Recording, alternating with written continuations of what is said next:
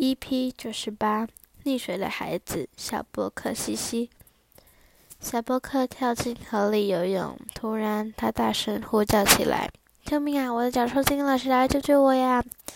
一个男人刚好经过，站在河边说道：“谁叫你在这么危险的区域游泳？你没瞧见禁止标志吗？”